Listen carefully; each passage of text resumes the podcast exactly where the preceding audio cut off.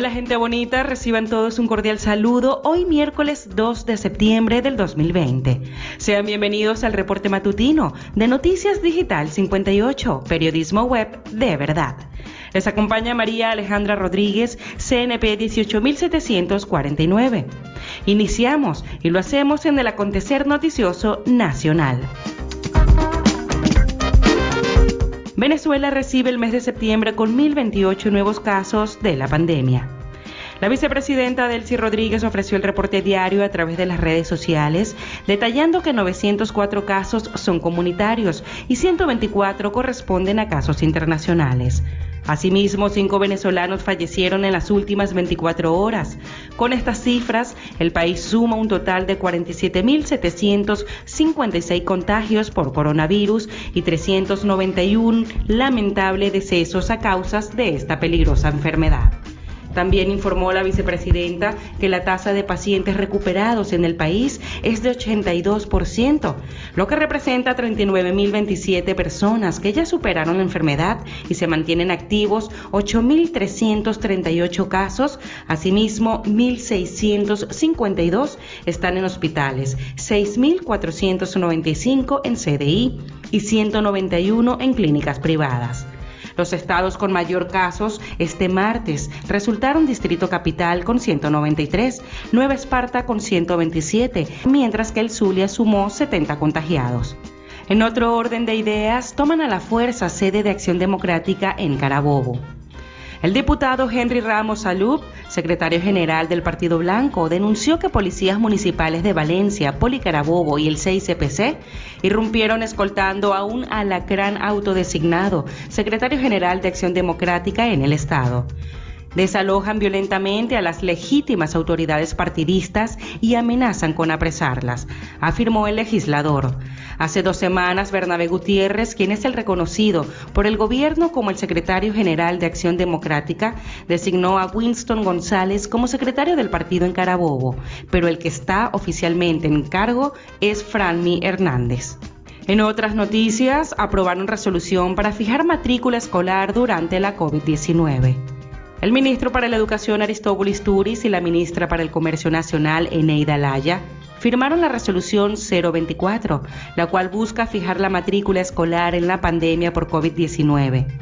Hoy, junto al camarada ministro Aristóbulo, firmamos una resolución que establece la metodología a seguir para la fijación de matrícula en instituciones de educación privada, tras el llamado de nuestro pueblo, levantamos este instrumento que permitirá normar el procedimiento, escribió Laya.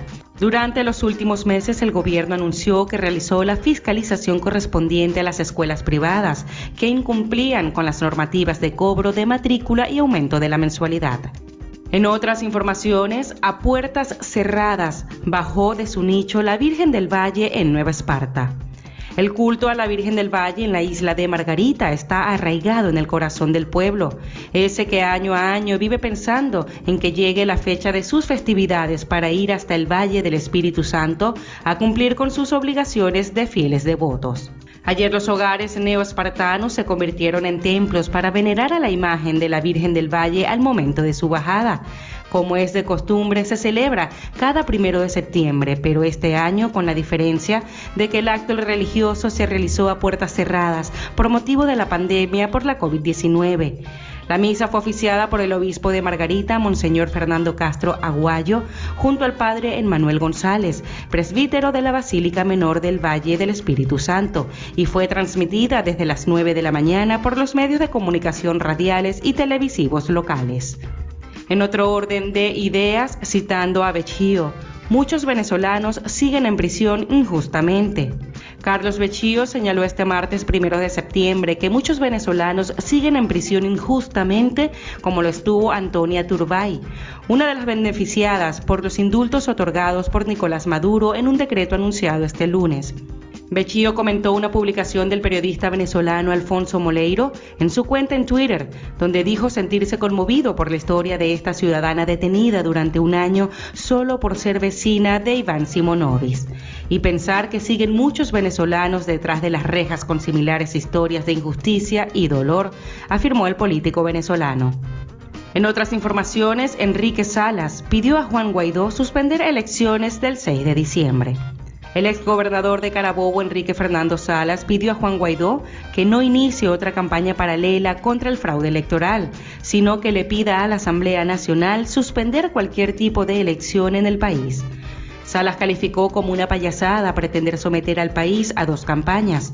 La campaña para elecciones parlamentarias convocadas por instituciones que son ilegítimas y la campaña contra el fraude electoral de unas elecciones inexistentes y que no tiene el respaldo de la comunidad internacional, concluyó Enrique Fernando Salas, pidiendo a Juan Guaidó que retome la ruta inicial.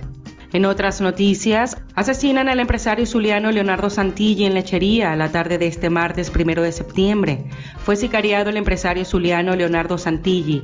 El suceso se registró frente a un farmatodo asentado en el municipio Lechería del estado Anzuategui, luego que presuntos zampones dispararan en su contra huyendo en una moto Kawasaki KLR 650. Santilli era investigado por la justicia de Estados Unidos tras ser acusado de malversar millones de dólares, lavado de dinero relacionados con contratos con sobreprecio de petróleos de Venezuela y sus subsidiarias, de acuerdo a los documentos federales de la Corte del Distrito Sur de la Florida. Continuamos con noticias regionales del Zulia.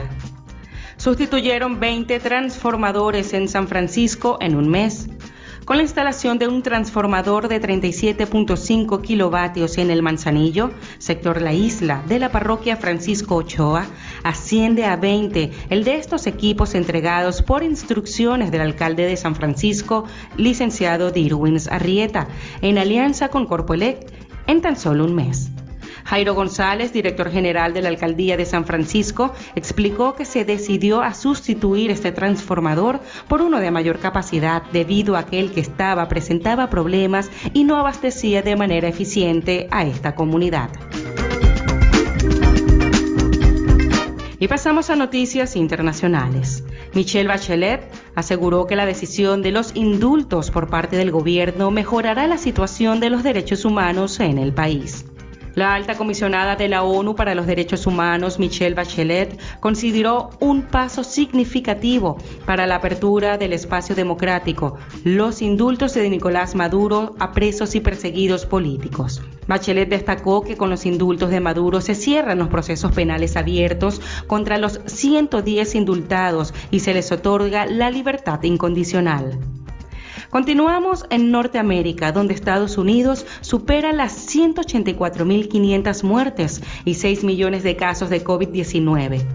Estados Unidos alcanzó este martes la cifra de 6.070.050 casos confirmados de COVID-19 y la de 184.589 fallecidos, según el recuento independiente de la Universidad Johns Hopkins.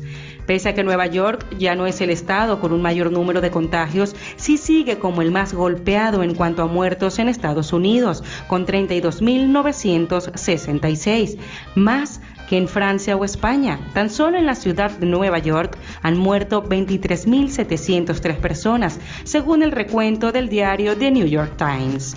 Mientras tanto, en América del Sur, aerolíneas y el turismo vuelven a operar en Colombia tras cinco meses parados. El transporte aéreo volvió a operar este martes rutas nacionales en Colombia después de más de cinco meses de paralización por la pandemia de coronavirus, medida que las autoridades esperan que contribuya a reactivar al sector turístico. En los aeropuertos de Bogotá, Medellín, Cali, Barranquilla, Cartagena, Santa Marta y otras ciudades del país, aviones de Avianca, Latam, Viva Air y Satena, entre otras aerolíneas, alzaron vuelo con miles de viajeros. Y cerramos nuestro recorrido informativo en materia deportiva. Elecciones de la Federación Venezolana de Fútbol serán gestionadas por un comité creado por la FIFA. El Bureau del Consejo de la FIFA ha decidido crear un comité de regularización para la Federación Venezolana de Fútbol de conformidad con los artículos 14 apartado 1A y 8 apartado 2 de sus estatutos.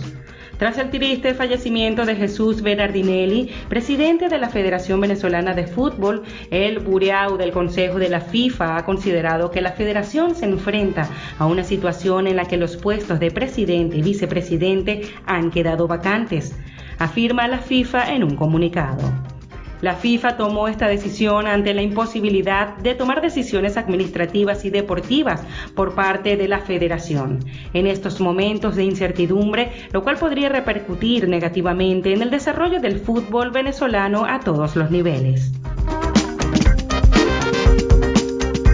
Amigos, estas y otras informaciones ustedes pueden ampliarlas en nuestra página web digital58.com.be y si desean mantenerse informados al instante, síganos en nuestras redes sociales como arroba digital-58 y suscríbanse a nuestro canal de Telegram. De esta manera nosotros ponemos fin a este reporte matutino. Narró para ustedes María Alejandra Rodríguez, CNP 18749. Somos Noticias Digital 58, periodismo web de verdad. Tengan todos un feliz día.